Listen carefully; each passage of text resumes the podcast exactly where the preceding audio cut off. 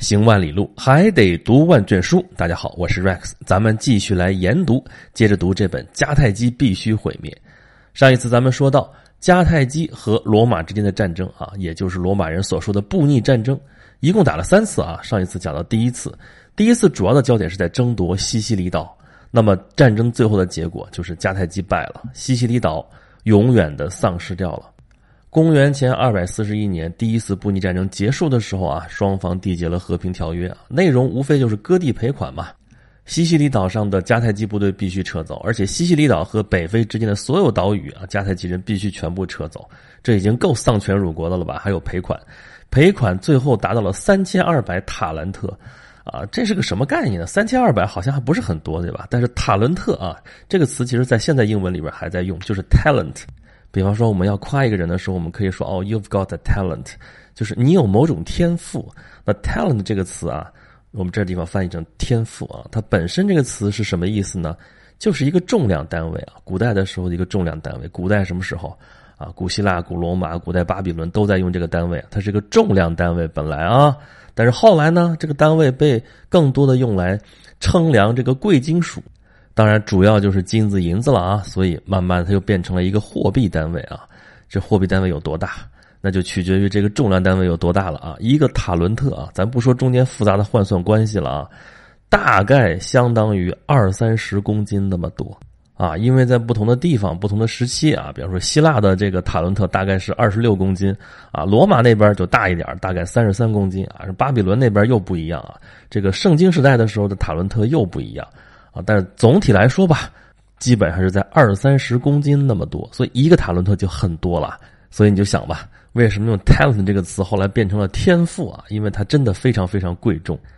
那么三千二百塔伦特，你就算吧，大概得有十几吨啊！这在现在来说也是一笔巨款。而且罗马人说了，其中一千塔伦特必须马上付清，剩下的按揭吧，十年按到地上把你揭一层皮。但这毕竟按揭了呀。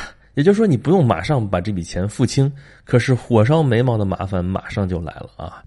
问题就出在迦太基在西西里岛上的驻军身上，啊，这支部队如果说打了大胜仗，这事儿咱就不用提了，对吧？那整个战局都可以改写了。如果大败亏输，这些人死个差不多啊，这问题也不大。可问题就在于，迦太基人和罗马人缔结和平条约的时候啊，这支部队损失并不大啊。迦太基人失败，失败在。制海权没有了啊，海军被罗马人给干掉了。然后呢，战争引到了非洲本土啊，迦太基人顶不住了。可是西西里岛上的驻军还在那儿。现在战争结束了啊，按照和平条约，迦太基人必须把西西里岛上的迦太基驻军撤走啊。那能撤哪儿去呢？只能撤回北非啊。可问题是，这些大量都是雇佣军啊。咱们说了啊，迦太基人打仗主要靠雇佣军。那现在雇佣军要回到北非，他们马上面临一个问题：干嘛？你得发军饷啊，对不对？不能白给你打仗啊。可是迦太基打输了，哪来的钱啊？给罗马这儿又是割地又是赔款的，已经焦头烂额了。现在还要给这批人发军饷，你说你怎么不败了呢？败了我就可以赖着不给了，对不对？但人家又没打败，对吧？虽然没赢吧，可是也没输，还剩那么多人，你必须给人家钱啊。可真心给不起啊！你知道欠多少吗？啊，根据后世的研究。这个时候，迦太基人欠这些雇佣军的军饷差不多有四千三百六十八塔伦特。咱们已经说了，塔伦特这个单位有多大了啊？给罗马的赔款也不过三千两百塔伦特，等于说现在欠雇佣军的军饷比这个还要多，这完全就是一个天文数字。迦太基给不起，你说给不起会怎样？你说普通人老赖也就老赖了，你能把他怎么地呢？对不对？但是。你这欠饷的可是军队啊，都是雇佣兵，骁勇善战。军队不发饷，这就是哗变的节奏啊。所以你说迦太基人怎么办？啊，也得想招啊！啊，从西西里撤军，在一小队一小队的撤啊。你如果数量太多的话，一下子来这受不了。一小队一小队的撤可能还行，但是呢，这方针也没有贯彻下去。后来还是在北非积压了大量的这个雇佣军。在有些人一煽动啊，这帮雇佣兵最后还是哗变了啊，直接威胁到了迦太基城。罗马人没有干掉的迦太基城，差点被这帮雇佣军给干掉了。评判的主要领导者就是哈米尔卡巴卡。咱们上一次讲的第一次布匿战争最后的时候啊，在西西里的驻军领导者就是哈米尔卡巴卡。他呢虽然没能扭转整个战局啊，但是他的威望却是一点没有降低。那么现在他主持评判啊，这个威望还有所提升。叛乱平息下去了，迦太基一片狼藉。更惨的是，公元前二百三十七年，罗马人吞并了萨丁尼亚啊，萨丁尼亚就是萨丁岛。本来按照迦太基和罗马的和平条约，萨丁尼亚是属于迦太基范围的，但是趁着迦太基内乱的时候，罗马就把这个萨丁尼亚给吞并了。这下子问题可严重了啊，因为萨丁尼亚这个岛上有迦太基人的铸币厂。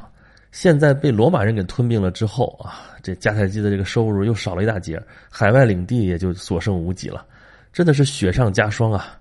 现在的形势对迦太基非常不利啊，欠罗马人那么多钱啊，自己这边到处都很破败啊，怎么办呢？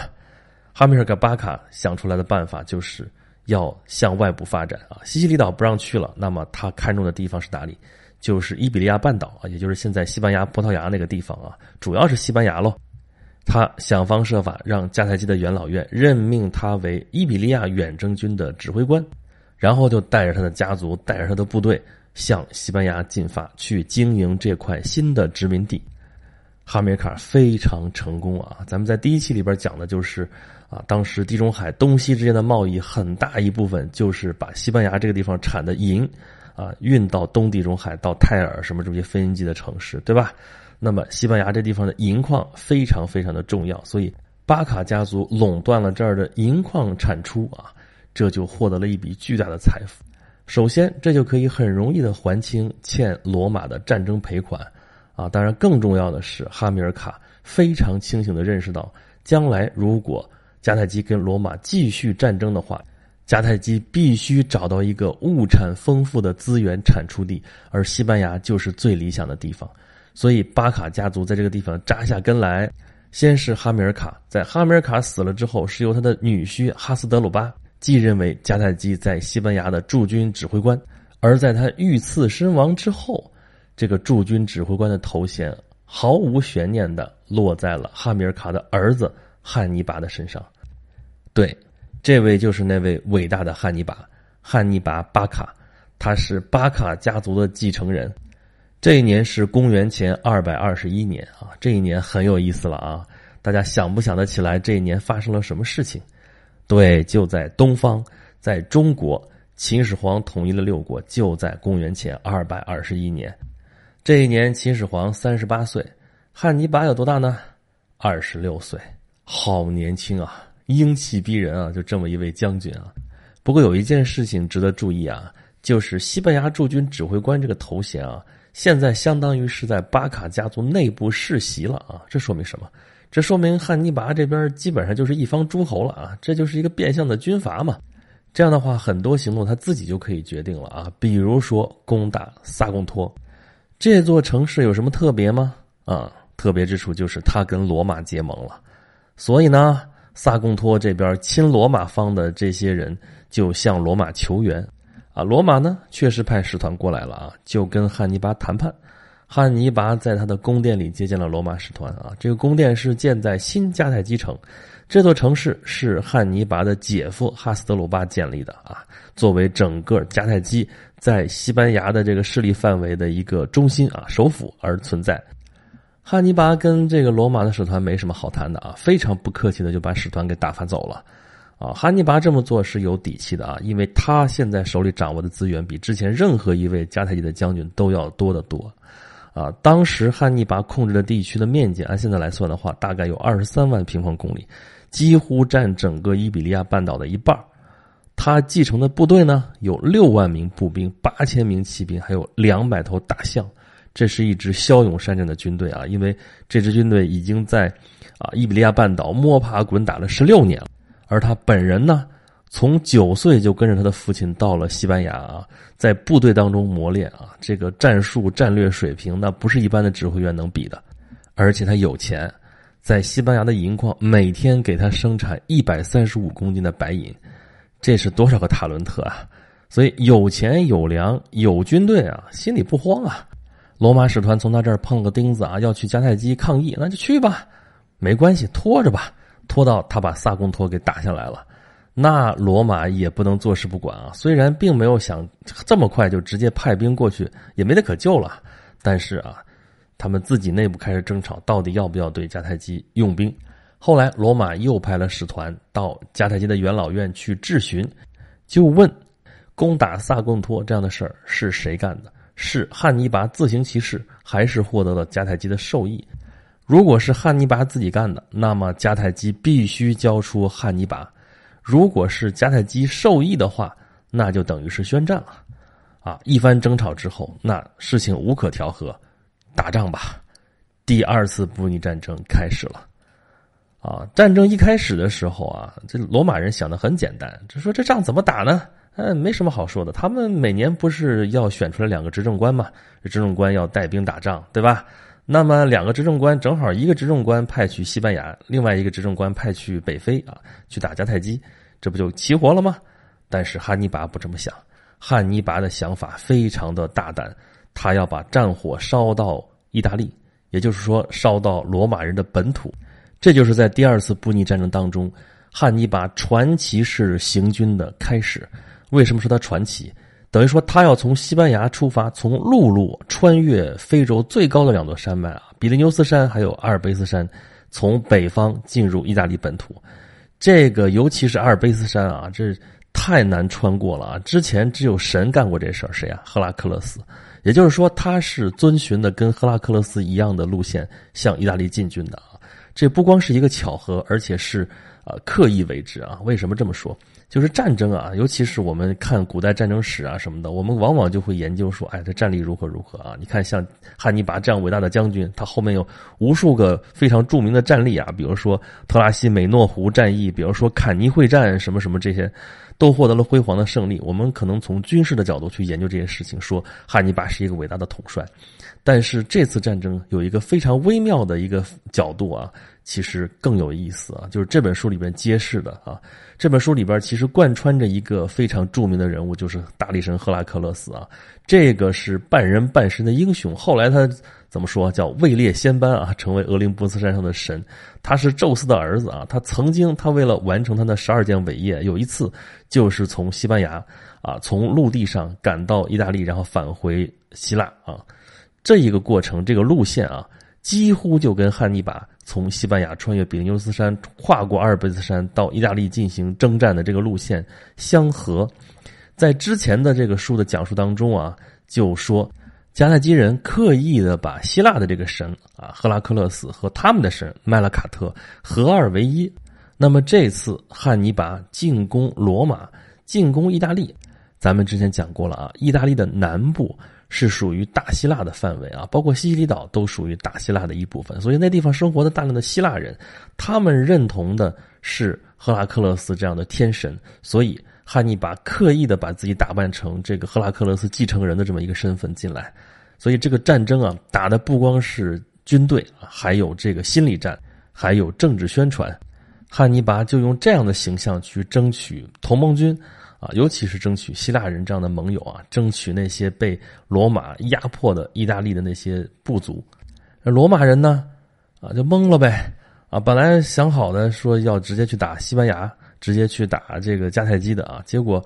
这汉尼拔怎么就来了呢？也不是说没想过他会从北边过来，但是这事儿不可能啊！翻越阿尔卑斯山这事儿刚说了嘛，只有天神干过，但是汉尼拔做到了。当然中间有很多的传奇故事啊，后来你也没法说哪些故事是真的，哪些故事是假的。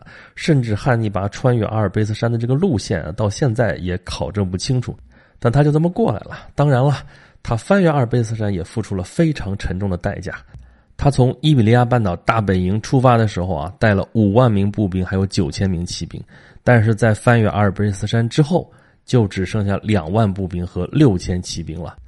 汉尼拔这支部队啊，特点之一就是人员成分非常的复杂，当然有迦太基人，而且是处在这支部队的核心的指挥位置或者是一些骨干的位置，然而并不多啊。主力是什么呢？是他从西班牙带过来的兵啊，西班牙人，还有从非洲过来的兵啊，利比亚人。然后呢，这一路上啊，归附的这些部落啊，或者说部族，他们提供的兵源，包括凯尔特人啊，包括高卢人啊，什么什么的啊。然后他的杀手锏之一是象兵啊，大象啊，从非洲带过来，但是翻越阿尔卑斯山的时候啊，也没剩下几头啊。不过后来呢，从非洲又补充了一些啊。但基本上是他在意大利这边啊孤军作战啊，蹂躏了意大利大概有十五年的时间。这个过程啊，咱们就不说那么细了啊，简短截说，就是这十五年的过程当中，前期汉尼拔势如破竹啊，获得了一系列的伟大胜利啊。最著名的当然就是坎尼战役了。刚才咱们也提到了啊，这次的战役比较有特点啊，就是罗马人有八点七万人，而迦太基人只有五万人啊。当时里边还是杂牌军。力量对比上，汉尼拔这边明显是劣势，但是汉尼拔勇敢的向罗马人提出挑战。罗马人啊，他们体制的问题再次暴露出了短板，就是还是执政官的问题啊。罗马人按照惯例啊，每年选出两个执政官啊，执政官任期只有一年。这两个执政官呢，在坎尼会战的时候，正好是两派政见不合的两个人。一个呢，主张的是费边的战术啊。费边是罗马的一个元老了，也是一个大将。他之前的战术相当于是什么？就是坚壁清野，然后避免跟迦太基人直接对抗啊。这是准备慢慢的把迦太基人给耗死。其实这个路线是正确的啊。对汉尼拔来说，就怕他这个啊。另外一派观点就是一定要找到迦太基人的主力跟他决战啊。所以呢，这两派势同水火。而这两个人同时统领一支军队的时候，怎么分配这个指挥权呢？罗马人居然能想得出来，说让这两个人一人管一天啊！这你说奇葩吗？啊，这汉尼拔来下战书，头一天呢是这位主张避其锋芒的执政官来当值，啊，所以呢这战书就被拒收了。可是第二天这汉尼拔又送过来啊，这就是那位主战的执政官当值啊，这仗就打起来了。汉尼拔可是战术大师啊！他手里这支部队是个杂牌军啊，杂牌军一般来说这是劣势，但是在汉尼拔手里这就是优势。说白了就是他懂得各个军兵种的特点和他们之间应该怎么配合啊。坎尼战役是一次非常经典的战例啊。汉尼拔的排兵布阵非常有特色，咱们这地方尽量说的简单一点啊，就是他把比较弱的部队放到正中间，但是他他在后面率领着一些精锐后边压阵，而把主力部队放在两侧。这样的话呢，对方一看中间你比较弱嘛，那么中间突破嘛，中间突破了，这是不是就可以搞定了呢？哎，敌人就上这个套了啊！罗马人向中间突破，但突破半天也没有突破啊，反而是让这个阵型呢慢慢往里凹，凹来凹去，那两边的部队就把这个罗马部队就给反包围了啊！于是这场战争就结束了。当然我们说的简单啊，战争打起来昏天黑地啊，最后汉尼拔大获全胜，罗马这边执政官死了。二十九名罗马高级军官和八十名元老院成员丢了性命，死了七万名士兵，还有一万人被俘，这就是罗马这边的惨样啊！那这么一场大胜之后，是不是汉尼拔就可以乘胜前进，直捣罗马呢？啊，但其实这个目标并不在汉尼拔的考虑之内啊，因为罗马毕竟是城高池深。要真想打他来的话，非常非常的不容易，而且旷日持久之后，对他们本身非常不利。其实汉尼拔的战略目标并不是把罗马给攻陷，他也并不是就要把罗马这个国家给灭掉啊，他只是想把罗马降格成一个普通的城市啊，恢复迦太基之前在地中海的霸权而已啊。但是他明显低估了罗马人的这个坚强意志啊。本来呢，按照古代战争的惯例啊，我这边有俘虏，你那边拿赎金来换嘛，这些人可以放回家去啊。坎尼之战，这迦太基人一下子俘虏了好几千的这个罗马俘虏，这也是一大笔财富啊。派了几个代表去罗马那边想办法谈判，但是罗马人居然拒绝见这些人，而且罗马的元老院很快就通过法令说，任何国家的和私人的财富都不能用于支付赎金。这样的话呢，这八千俘虏落在汉尼拔的手里，这就算砸在手里了。那怎么办呢？养着又费粮食，只好杀掉。这一杀掉这些俘虏之后啊，这汉尼拔跟罗马彻底就没有和解的可能性了。所以从此呢，汉尼拔就在意大利半岛上纵横驰骋啊。他大部分时间主要是在意大利的南部啊，他要团结那些希腊城市啊，跟他们结盟。这联盟呢，形势好的时候啊，大批的希腊城市都拥护迦太基，拥护汉尼拔啊。他甚至跟马其顿的国王结了盟，甚至之前。呃，在西西里岛上跟迦太基人争霸的叙拉古，都跟迦太基有过一度合作。叙拉古虽然在第一次布匿战争当中是倒向罗马的啊，但是他也成了罗马的附庸啊。那这个时候一看迦太基这边势头很猛啊，所以就跟迦太基合作，跟他结盟。这里面有个非常著名的人物啊，就是阿基米德，咱们之前也提过啊，他就是在第二次布匿战争当中发明了各种各样的守城器具啊，成为首席工程师啊，来帮助叙拉古，也就是他的故乡守城抵抗罗马人的这个军队。但是最终还是没能逃脱被罗马人攻克的命运。他本人呢，被罗马士兵给杀死了啊！但是他杀死的时候有非常著名的故事啊，说他正在演算题的时候，罗马士兵过来，他说：“你等会儿啊，我把这题算完，我不能留给后人一个没有呃验证完的一个定理啊，什么什么东西的。”结果就被罗马人一一刀给杀死了。所以汉尼拔面临的形势，从一开始一片大好，到后来罗马人开始醒过味儿来了之后，他就举步维艰。而且罗马人的应对方式啊，一开始是跟他寻求决战啊，为此还死了很多的执政官。到后来呢，不是说废边这样的战术，就是不跟他正面打，坚壁清野，绕着他玩，相当于是游击战吧。到后来啊，罗马人也不傻，你能把战火烧到我意大利半岛上啊，我就不能把战火烧到你的本土去，烧到你的基地去吗？这个时候，汉尼拔的对手出现了啊，叫做西庇阿啊。为了跟后来他的养孙啊，也叫西庇阿，跟他区分的话，这个叫做大西庇阿，后边的叫小西庇阿。小西庇阿的故事咱们下一期讲，这期就是大西庇阿。大西庇阿跟汉尼拔是对手，但是一开始他们并不是正面交锋的对手。西庇阿去了哪儿？去了西班牙。啊，本来汉尼拔把他的弟弟也叫哈斯德鲁巴啊，放到了这个西班牙，让他守住西班牙，但是呢。罗马人派兵过去了，哈斯德鲁巴打了败仗，然后他做出了决定，要带兵去意大利找他哥哥会师，但是他这一路过去，在北意大利的时候被罗马人给打败了，而且战死了，这是一个非常不幸的消息啊。而更加不幸的是啊，以大西庇阿为首啊，罗马部队是慢慢的一点一点把巴卡家族经营了三十年的西班牙基地给吞并了。